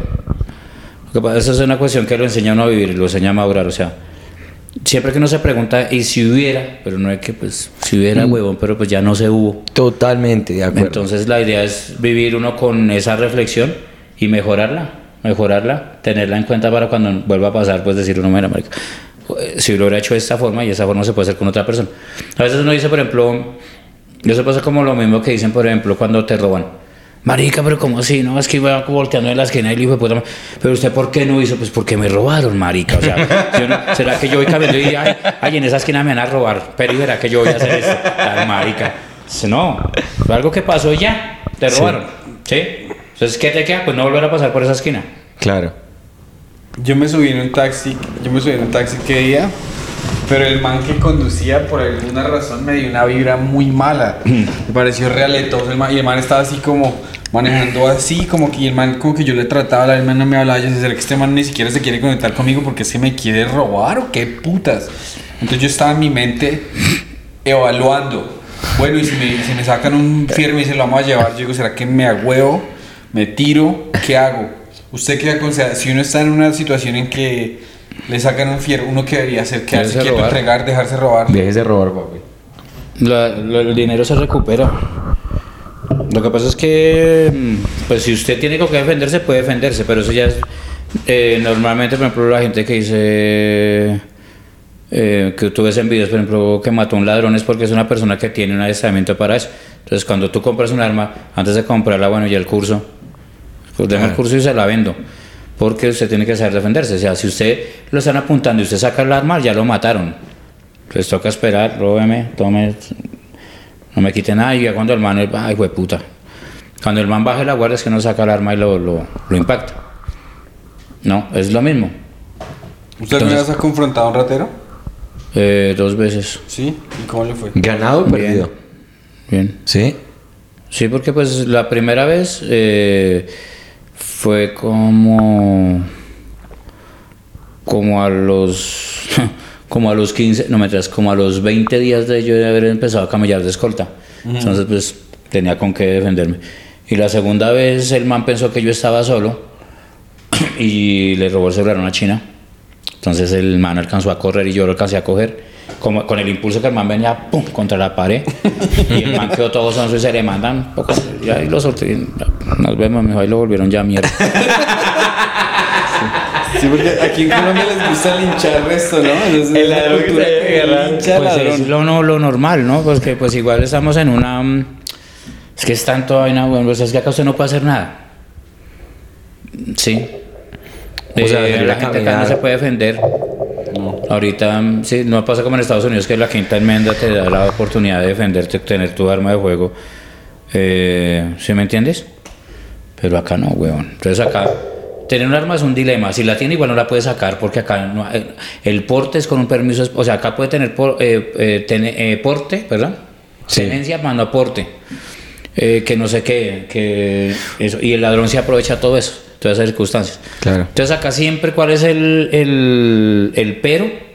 El comparativo con Estados Unidos. Ay, es que mira, en Estados Unidos todo el mundo tiene armas y mira esas masacres. Pues eso pasa ya porque obviamente la, la mentalidad de los gringos es diferente. Ellos se rayan con vainas. Eh, por ejemplo, para el, el bullying para ellos es algo muy diferente que el bullying para el colombiano. Acá toda la vida se le han montado los chinos en los colegios y ya, eso es algo normal. en Estados Unidos el bullying es muy diferente porque el bullying ya va a lo físico, ya va a algo ofensivo. Acá sí, pero tampoco. Acá el bullying es montárselo un rato man y ya, bueno, ya salió. Y a- hay veces que se la montan más, pero normalmente es como algo muy suave. Cambio, yo me he dado cuenta, por ejemplo, el bullying en Estados Unidos sí es fuerte, bueno, es algo ya grave porque es, Sí, sí, ya sí, es personal, ya es, sí, o sea, eh, ya tiene que ver con la integridad, hijo de puta, física y moral de una persona, ya duro. Claro. Entonces, claro, un chino se raya y dijo, hijo de puta, los va a matar. Y los claro, mata. marica, y los mata, ¿sí? Y lo mismo que pasa con, con los grones, porque pues son raza y, Sí. y tenemos pandillas y qué pasa con los negros, tienen hijo de puta y, Sí, sí, claro. y todos andan armados, marica, pues, ¿sí me entiende? Claro. Pero pues no, es una cultura normal, weón. O sea, hay, hay contextos de eso que, que la gente acá, por ejemplo, habla sobre eso, ¿no? Sobre que, eh, que si hay que defenderse, no, pues defiéndase, marica, porque esa es la única forma de que usted eh, lo respeten es defendiéndose. Acá no lo tenemos. Y siempre nos comparan que, que la violencia en Estados Unidos. Claro. Eh, pero es algo normal. Ah, Sí. pero es que sí, lo que decía, por ejemplo, que pasa con las pandillas de los negros. Pero es que los, pues es que los manes también pues están acostumbrados. Es una cultura. Es parte de lo que sí es como la gente que crece, sí, es, es parte de su crecimiento, o sea, crecieron en ese ambiente. Y es un contexto. Yo tengo un amigo que no sé si ustedes distinguen que se llama Leonardo Reales. ¿Saben quién es? Leonardo, Leonardo. Reales. Reales. Era uno No, no, moreno. No, estoy seguro, no. Lo tienen que invitarlo, ese man es un monstruo. Él hace comedia, pero él no vive la comedia, él hace comedia esporádicamente, pero es una persona muy brillante. Parcelazo de por sí. Él, el Leonardo, el Leonardo- bueno, aparte de que es una persona, como les digo, muy brillante, ese marica es el único colombiano, eh, o si no, sí, el único colombiano afrodescendiente, o no mentiras, creo que es el único colombiano que ha sido más veces becado en la historia del país. En serio. Sí, ese marica tiene como 12 becas, huevón, de universidades. Ese man es un duro. Duro, duro. Ese man... O sea, yo tengo anécdotas con Leonardo que son chistosísimas. Marica, ¿qué está haciendo? Nada. Ay, él es a Mario. Nada, ay, pues puta, ¿qué, qué necesita, tal? Yo, Marica, ¿qué, ¿qué anda haciendo, todo el Marica, llego mañana porque estoy en Londres. ¿Qué está haciendo? Ay, tengo una reunión con la primera ministra. Esas son las hijueputas reuniones de él. ese, es, ese es el man. ¡Qué hermosura! Man, eso no es... Na- no, No, qué bien. tienen que invitarlo una- cuando Claro que venga. sí. que- ¿Cuál es que- la- el apellido? Leonardo Reales. Reales. Ok. Leonardo Reales. ¿Y usted dónde conoció ese man? En la comedia. En la comedia él era muy amigo de Andrés López. Él estuvo en Pío la Parola. Un programa llamado Pío la Parola que tuvo Andrés López. Él salió ahí varias veces. Eh, bueno, la vuelta es que estamos hablando de eso y yo lo jodía. Yo siempre lo jodo con algo porque él es moreno. Entonces le digo, Marica, pero usted. ¿Por qué jode tanto? Debería agradecerle que usted es el único negro que ha sido becado. Me, me jode yo. Marica, yo solo puedo demandar, por eso yo lo jodo. Y un día estamos hablando que con él es muy bacano hablar sobre historia y sobre política. Y, y, y yo le decía, Marica, ¿por qué la mayoría de cárceles en Estados Unidos están llenas de negros? Y además me monta el contexto y dice, por la misma razón que la mayoría de Estados Unidos, desde hace menos de 60 años, sí, de 600 años, estaba llena de esclavos. La misma mierda. Mm, Es una, una cadena de cosas que eh, fueron esclavizados, siguieron esclavizados y el man monta el contexto y es eso. Entonces cuando la gente se, se cri- critica, digamos, que es que las pandillas en Estados Unidos de los negros, pues son manes que están acostumbrados a defenderse del blanco. claro. Ya. Es que es que lo que decimos en los Estados Unidos es un es un es un pro- pro- ese es el systemic el, el problema sistémico que como todo país como aquí también los españoles vinieron y hicieron de todos los blanquitos el 1% entonces claro o sea el país está fundado en exactamente lo que tú dices. Esa esclavitud que existía hace 600 años se ha transformado en menos oportunidades, más cuanti- O sea, es, es socialmente no están Lo que pasa es que acá, por ejemplo, acá, la- acá el racismo en Colombia no es tan abrupto como en Estados Unidos nunca, güey. Acá, acá sí, obviamente se le da- hay gente que se la monta a los negritos, eso, pero es muy, marica, fuera eso es muy raro. ¿Por qué? Porque somos parche, somos colombianos, Claro. en realidad no somos mañosos todos. O sea, acá no hay eh, pandillas que porque yo me estoy defendiendo del no, no, bueno, acá todos, de por sí la mayoría somos morenos, bueno, entonces como que no, ¿sí? Eh, pero es que el contexto es diferente allá, ¿por qué? Porque allá se hay un racismo brutal, sí, Y- muy, y- muy, y, muy... y- y sancionado por. O sea, la ley lo, lo aprobaba. eh, exacto, Sí, es era- que ese es el problema. Usted, usted podía violar, o sea, usted podía matar a, a un negro que se le entró a su tienda porque usted su tienda no era de negros. Entonces usted lo podía Hay, una, hay, una, Sí, hay un literal. documental, hay un documental en Netflix que, que hace mm, que hace Will Smith. No sé si ya lo vieron, ¿sí lo vieron? No, no, lo he visto. Veanlo, muy bueno. Es que no, me, no sé el nombre, pero tiene que ver con la catorceava enmienda, que dice que es la, la, ¿qué? la verdadera quinta enmienda. Di- Dice así. Tienen que verlo, es muy áspero porque habla sobre en realidad los derechos de todos. Entonces, esa, eh, eh, eh, eh, es muy brutal como el man contempla desde una forma de la comedia, del humor, eh, todo lo que han hecho los negros eh, afrodescendientes en Estados Unidos para tratar, hijo de puta, que les den derechos que aún en día no se les... Aún es que es día no. ilógico, weón, es ilógico. Sí, sí. Yo eso creo es- que no me van a dejar entrar a Estados Unidos por no me digas, pero es ilógico, weón. No, es ilógico, es totalmente ilógico. O sea, es, es- y eso es una pelea de todos los hijueputas años, de todos los. Porque es que Nueva York es una burbuja. Nueva York y Los Ángeles son ciudades que uno, o sea, todo el mundo se lleva bien con todo el mundo, todos tenemos las mismas oportunidades, todo eso. Pero vaya usted a Texas, vaya usted a la Florida, en partos donde solamente ser negro o mexicano o latino o árabe o lo que sea, baila. Por eso también creo que el contexto, weón, de la comedia en, en- Pues de los que hacemos comedia en Latinoamérica, en Estados Unidos, bueno, también en Europa, que no es tan fuerte. Es como eso, weón, como tratar de quitar esas barreras que hay culas. Porque sí, eh, es ilógico que usted como comediante tenga preceptos eh, religiosos o étnicos, weón, sería, sería el puto colmo. Los debe haber, obviamente, pero pues, es un comediante de mierda. Claro. ¿no? Pero los debe haber. Pero yo sí creo que es indispensable que, que nosotros como comediantes le, le digamos a la gente pues eso, como, como a partir de la risa de enseñarles, o no enseñarles, que no es quien para enseñar nada, sino darles a mostrar como ese contexto de, de marica, mire, podemos cambiar esto a partir de esto. Si se acaba de reír por esto, porque no lo puede hacer de verdad. Totalmente. Sí, sí, sí, o sea, cuando la gente se ríe, dice, ay, marica, sí. Por eso, sí. Se acaba de reír eso, entonces hágalo, weón. Pero vol- o- volvemos a lo que tú dijiste que fue muy importante al principio del podcast o a la mitad. Los comediantes tenemos esa visión especial o ese superpoder de hacer chistes de cosas que no tienen sentido o cosas que son como eh, cosas que no están balanceadas. Como los pobres, los ricos, el negro, el blanco, el judío, el esto. Pero nosotros somos la voz y estamos dando la opinión. Meterse ahí, y es Sí, lo no, que tú no, estás diciendo, es, exacto. es muy lindo es lo que lo pasa es que Lo que pasa es que desafortunadamente cuando uno va a hacer comedia pues tiene que saber que estamos en un país donde no la aguantan, que en Estados Unidos digamos sí lo aguantan y más sin embargo a veces se arman pedos porque eh, ay no me gustó ese apunte o una crítica, una demanda, ¿sí? Pero lo último es comedia, si usted se sintió por eso, ¿sí? Eh, hay vainas que uno dice solamente porque es humor. Yo, digamos, yo tengo apuntes, huevón, digamos, de...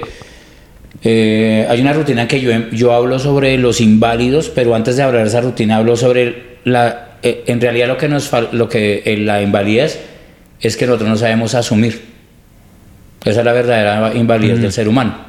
Es con el que yo empiezo la premisa.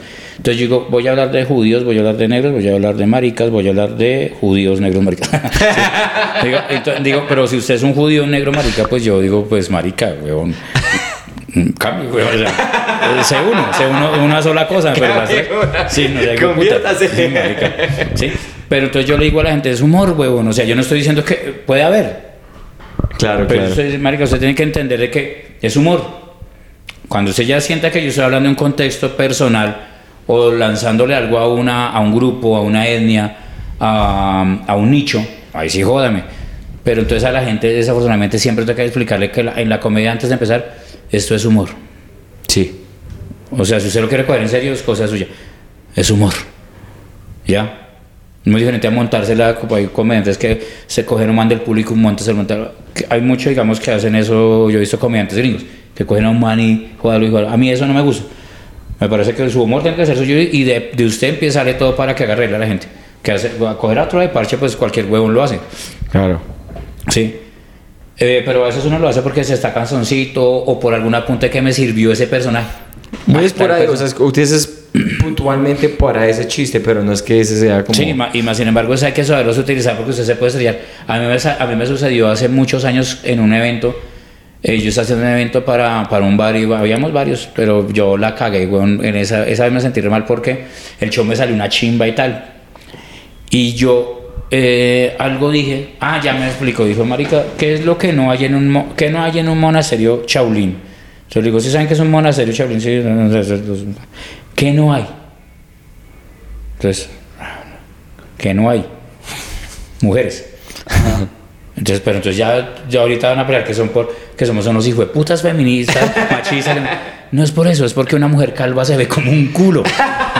Una mujer calva se ve muy fea y le causó desconfianza a uno y claro, se cagan de la risa. Y una nena del público se quita un gorro y dice, no, yo soy calva porque tengo cáncer. ¡Ay, no! Baila, baila. Baila, baila. Yo, uy, sapo, hijo de puta, yo. Pero es que tú, tienes, tú eres bonito. Sí, ya, Ya, usted no, ya, ya baila. Usted ya baila, güey. Tú eres la excepción, tú eres la Usted ya excepción. baila. No, yo ya estaba paila y le dije, no mentiras, discúlpame si tienes razón, no todas las mujeres calvas se ven mal. Pero si hay unas putas muy feas. Dije así. y ya, y tal, terminó la vuelta, la gente obviamente entiende que Claro. fue, un- fue un- una descachada, pero que yo no la estaba mirando, yo ni siquiera sabía que era calva, yo tenía un gorro, o sea, ni Sí. siquiera yo sabía. Claro, claro. Sí. Yo bajo y le digo, oye, discúlpame, pues un apunte, pero pues sí, me dijo, no, pero pues sí, no todas las mujeres nos vemos feas. Digo, no, mentira, está. Y ese apunte, eh, lo, ese apunte, ya ahorita lo voto, pero antes de decir eso, digo, en excepción de las mujeres, obviamente, que les hace una quimioterapia, que es por algo. Ya, tin, huevón. Uy, parce, pero eso está chévere. Eso está muy chévere porque es muy respetuoso usted con su público. y, usted, y usted no se aprovecha y le duele cuando a la, a la gente le duele que la traten mal. Está chimba. Sí, claro, porque es que es una vaina de mm, simple. mm, ¿Cómo te explico yo? Es recíproco, o sea, pues uno se la monta a la gente, pero también a, a- a veces uno se la monta a la gente como para hacerlo sentir que, que son. Hay gente que, ¿cómo te explico yo? Que son como muy solos. O sea, como muy aislados, como son. no- a mí no me van a parar por así. Yo, por ejemplo, cojo gente del público, venga, ¿y ¿usted por qué no se ríe? Cuéntenos, va a hacernos llorar entonces. Y sí, como para que se sienta, sí, como importante, como que marica me vio a mí. Con buena vibra, Sí, me está hablando. exacto. No tanto como por montársela, sino venga, huevón, usted está acá también entre el público. Es complejo, es complejo. Eh, siempre digo a los chicos eh, que muy pocos lo hacen. De- de- acá en Colombia, no, no, no sé, pues digamos en otros lados.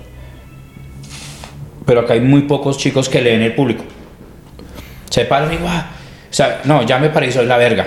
Claro. No, mi hijo, usted está más estrellado que el hijo de puta. Porque usted, a- a- en el momento que usted se para, ha hecho la mitad del trabajo. Claro. Que es, ay, Bart, ya sabe la gente que soy yo, listo. ¿Y qué va a hacer Bart? Ah, bueno, listo, va a hacer esto. Pero es que el público todos los días cambia. Entonces hay que leer siempre al público, quién está, quién no está. Yo, a mí me gusta mucho. Yo siempre que veo a un chico pararse en eso, yo si me toca después, yo me quedo medio show y empiezo a mirar. Tin, tin, porque este no ríe, porque este se ríe más. Por- Ese está rabón, esta vieja está mirándolo como un culo. Y con esa gente empiezo yo a, a hacer la vuelta, a analizar. Muy inteligente, está haciendo el trabajo ahí. Claro, porque usted- toca leer el público. Después de, parce, el, el- el éxito de la comedia, de una buena comedia, es la rutina, ¿cierto? El performance y leer al público. Pero la rutina y el performance le sirven para tres mierdas y el público no le entiende un culo. No, claro. Entonces, si usted sabe leer al público, nada lo puede derrotar, weón. ¿Por qué? Porque lo que tú dijiste al principio, que la, la comedia tiene que ser universal, o sea, con- que, con- que, no, que sea para todo el mundo. Claro. Entonces, cuando uno lee, lee al público, yo el mismo apunte lo va a entender uno de 15 años que una, un no de 90. El mismo Sí. apunte. ¿Cierto? Cuando tú ya empiezas a, leer al público. Claro. Entonces, eh, es algo que yo siempre digo a los comediantes, marica, párese al público, mire por qué alguien no está riendo, mire por qué, por qué alguien está riendo demasiado. ¿Sí? A veces es porque el- el- se está volviendo muy facilista el chiste. Obvio. ¿Alguna vez te ha pasado que ves una persona riéndose, pero la risa o la manera que se están riendo dice, ah, se está, ri- se está riendo por las razones equivocadas? ¿Alguna No. vez te ha pasado o no? No, a mí lo- que me interesa es que rían. Ok, ok. Sí, porque no- digamos que la idea es que rían del apunte y que pues si llegan a entender el contexto del apunte, chimba, pero si se ríe sin entender un culo, pues que se ría. Último, sí, sí, porque, porque, porque pues no va a esperar una persona que, oiga, sí, que me, que me estudie la oiga, marica, qué chimba, Ah, no, hagamos un foro sobre este apunte, qué chimba. No, ya, ya- ya a mí me pagan por ser y nosotros que se rían, ¿cierto? Claro, claro, claro. Pero, pero sí está como la vaina de... De que cuando la gente se ría, no se ría con ironía. Cuando la gente se ría con ironía, le tiro más duro la punta hijo de puta para que sea serio. A mí me sucedió, por ejemplo, eso fue en un bar, en un, en un café bar que queda en el centro. Es un café bar muy importante, o fue, fue muy importante en su época, de un hotel también muy importante que se llama el Continental. Entonces, bueno, ahí se habían presentado pues, los monstruos pues, de la comedia. Yo hice un apunte sobre. mm, ¿Sobre qué? Algo sobre la independencia.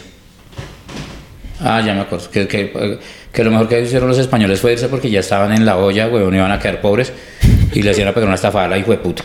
Entonces, que le- yo empiezo diciendo que la gente se queja diciendo que los españoles mataron a los indios. Pues sí, mataron a los de Perú, mataron a los de Argentina, mataron. Pero acá no tanto. Es el único país en Latinoamérica, en toda Latinoamérica y Centroamérica y Norteamérica, que tiene más etnias. ¿En serio? Colombia tiene más etnias. ¿Por qué? Porque los españoles no pudieron matarlos. Ahí seremos de gonorreas. Para los españoles no era negocio quedarse acá. se- Por donde fueran le daban al duro. perdiendo. Sí, marica. Esa buena. Sacaban el oro de Perú y llegaba a la mitad acá. Pues, puta. Sí, marica. Que esos somos plaga, marica. El colombiano es mal parido. Sí. Y estoy yo hablando de eso y tal. Y hablo sobre la independencia de Bolívar, que no sé qué. Y en el público hay una venezolana borracha, güey. Ey, que no sé qué, que mira, que respeta, que no sé qué. Y Ay, jue puta. Entonces empezó a alegar, marica, yo me quedé callado. Le digo, ¿puedo seguir o dejamos que nuestra amiga venezolana siga hablando? Entonces, cállese, loca, hijo de puta. No a tratarla mal, güey. Y dice, ay, pero que no sé qué. Eh, de puta, y, y- y no se les olvide que ustedes son libres porque vino Bolívar. Y yo le digo, primero que todo, sí somos libres por Bolívar. Pero ¿qué le tocó hacer a Bolívar? Venir a buscar 200 llaneros porque en Venezuela no pelean una puta herencia. Le tocó venir a conseguir llaneros, santanderianos, norte santanderianos y boyacenses. A bolear machete. machete. Sí. Y digo, es que la batalla se llama la batalla Boya- del puente de Boyacá, no la batalla hijo de puta de Maracaibo. ¿Sí? Le tocó venir a Bolívar buscar quién peleara porque ustedes no pelean. Ay, que no sé qué, que respeta, que, que hijo de puta, que nosotros gracias a ustedes, que no sé qué. Y le dije, oye, ¿y tú tanto que peleas? Y si esa fuerza que estás utilizando para pelear acá la hubieras utilizado para que no te dejaran sacar de tu propio país. Por eso estás acá. Y se cayó. Y ella se puso a llorar. Se puso a llorar. Se fue, weón, se fue. La gente, uff. Digo, si esa fuerza que usted tiene acá para pelear lo hubiera utilizado para que no la sacaran de su propia tierra, no estaría aquí de arrimada. ¡Ay! Uy, que los pantalones, las huevas, weón. Yo no me atrevo a decir Pero es que ya se le estaba dando garra. Claro, ya, ya se metió, ella se lo estaba ganó, se lo ganó. ella, se estaba Yo haciendo estaba su, callado, su vuelvo y acto, repito, que está weón. quieto, se está quieto. Se fue Claro, ya. se lo Entonces, ganó. Vuelvo y repito, por eso el contexto histórico, lo que te comenté anteriormente, el contexto eh, histórico, el el contexto literario, o sea, el contexto de conocimiento, de leer, es importante. Porque es la única forma de joder a un público que sea fastidioso. O alguien que te diga, te refute. Se levanta alguien, tú estás hablando, no sé, de energía nuclear, se levanta un hijo de puta físico. Y dice, oye, lo que tú estás diciendo es mentira. Claro. ¿Sí? Una cosa es tú utilizar algo de humor y que la gente lo malentienda, pero cuando usted ya asevera, acierta y que dice es que esto es así, se puede levantar alguien del público y dice, bueno, qué pena, yo soy físico nuclear y eso no es así. Sí, claro. Le show. claro. Ya. Por, por ejemplo, el, el chiste que yo tengo, pero es que un man olió perico en, en un show mío. Yo lo vi. Entonces yo tengo un, un remate que digo, pues el gringo ya me habla que me duele, que colombiano, que me vine aquí. Entonces que al final veo el man y le digo, pues gracias por apoyar la economía de mi país. Ujú. Y la única persona que no se ha reído y que se puso más genio fue una colombiana. Me dijo, no hable así de nuestro patria tales. Pero yo después fui y pregunté, después de que ella me dijo eso, yo fui y le pregunté a mis amigos que saben más que yo. Yo le digo, ¿Colombia todavía es narcoestado o no es narcoestado? Me dijeron, sí es narcoestado. Entonces yo digo, pues voy a seguir diciendo mi hijo de puta chiste. Claro. Que es verdad. No, Sí. Eh, pregunta, tú te, tú- tú- ya, son las- ya casi son las 5, ¿cierto? Sí, ya me toca ahorita. Entonces despachemos aquí. eh, cerremos esto con todos los juguetes. Yo primero agradec- agradecido y qué rico haberte conocido en persona Bacán. porque la referencia había sido gigante de todos los fans, de todos los comediantes. Muchísimas gracias por el tiempo y por ser tan honesto y por brindar un espacio tan, tan, tan, sí, tan auténtico. Muy, muy, muy, yo lo pasé Sí, muy del última preguntita. Eh, su merced, hablando del, del impacto que tiene la comedia en la sociedad, ¿usted cuál fue que... ¿Cuál cree que fue el impacto que... o las puertas que abrió con ánimo para la comedia aquí en Colombia y su experiencia personal estando en con ánimo? Las puertas que abrió con ánimo de ofender eh, fue que, digamos, como visualizaran más el humor en Colombia. Porque cabe notar que lo que hace con ánimo el programa como tal no es comedia, no es stand-up, es programa donde nos cogemos debate todos, pero porque eh, no es stand-up. Y hay que aclarar eso porque eh, lo toman a mal, como que, ay, marica. Por ejemplo, yo ya estaba en shows donde me dicen, venga, ¿por qué no dijo eso que dijo en con ánimo? Pues, marica, porque yo en con ánimo voy a montárselo a los chinos. a joderlos. Entonces, eh, pero, pero como, como producto abrió las puertas para que muchísima gente visualizara el buen trabajo que estaban haciendo Camilo, el Gordo, eh, Duan. Sí, a mí con lo personal me sirvió como para um, ahuyentar temores. Digamos como que a veces uno dice, no, marica, estos chinos eh, ya hicieron lo de ellos y yo me quedé como atrás. Eh, pero ellos mismos pues me invitaron y yo me sentí como muy agradado a eso porque decía bacano que los chinos me dieran ese respeto y esa vuelta. Y más cuando ya estaba allá adentro porque pues igual eh, era como, como acordarme yo cuando empecé entonces era bacano. A mí me sirvió muchísimo en ese sentido me, me distraje muchísimo me sirvió para que mucha gente también me conociera eh, de los pelados sobre todo porque hay muchos que no me conocían de los, de los pelados ahorita ahorita me conocen muchísimos Mm, pero abrió muchas puertas en el sentido audiovisual. No tanto en la comedia, me explico, en el stand-up no, ¿por qué razón? Porque si, había, si hay stand-uperos ahí, está Camilo, bueno, los Camilos, está el Gordo, ¿sí? Franco, obviamente, estoy yo, bueno. Pero más allá es en la cuestión audiovisual. O sea, nadie se esperaba un programa eh, que tuviera, primero, tanto talento y segundo, que tuviera un, un contexto de, de barrio, de, Claro. de vamos es a hablar de lo que hablamos en un parque, lo que Y eso fue puta, le marcó la vida a muchos pelos que decían, marica, yo siempre quise decir esto, o siempre que pensé esto, y mire, estos maricas lo están haciendo y lo puedo ver. Entonces, es, es- fue muy bacano, es muy bacano. Entonces, creo Qué que sí hicieron un gran trabajo en abrir más posibilidades para que la gente siga trabajando tanto en el stand-up, en el humor y, y en toda la parte audiovisual.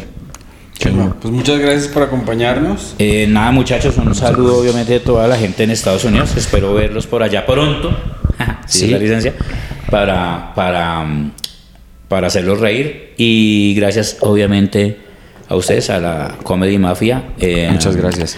Que sigan con el programa, que sigan invitando gente muy áspera. Eh, espero volverlos a acompañar y pues nada. Claro que sí, Gracias, sería un placer volver a tener porque Qué honor tan grande. con- A ustedes, muchachos. Muchas gracias seguir charlando. Muchas gracias. de verdad que sí. Eh, aquí entonces suscríbanse al canal, déjenos comentario. En la gente que escucha en iTunes y en Spotify, en todos esos lugares, li- de- dejen una reseña, un comentario, hagan el rating de esto porque nos ayuda con el algoritmo. Y ya saben que tenemos mercancía de las Las gorritas, las Ah, camiseticas, Ah, si me las quieren comprar. La Comedy Mafia, aquí estamos construyendo puentes, no estamos construyendo paredes. Santiago 2022, 2024. Eh, eh, Santiago haciendo eh, campaña. haciendo Eh, campaña social aquí. Muchas gracias, Bar. Qué placer y qué privilegio a compartir aquí Santiago, contigo. a Pedrinchis. Eh, venga, sí, yo también quiero, hijo de puta, Claro mi que- gorra, mi camiseta. Güey. la, pro- la pro- la próxima vez la traemos. Ya Sí. Sí. Es que si tenemos 20 invitados son 600 dólares. Eso es un, eso es un billete, eso es un Espero que billete. empecemos a ganar, a ganar plata. Eso, eso. Sí, no, sé que yo no lo pensé, pero es que no había. Eso, eso. Sí, bueno, pues Gracias, gracias, Pablo. gracias. Gracias. Chao.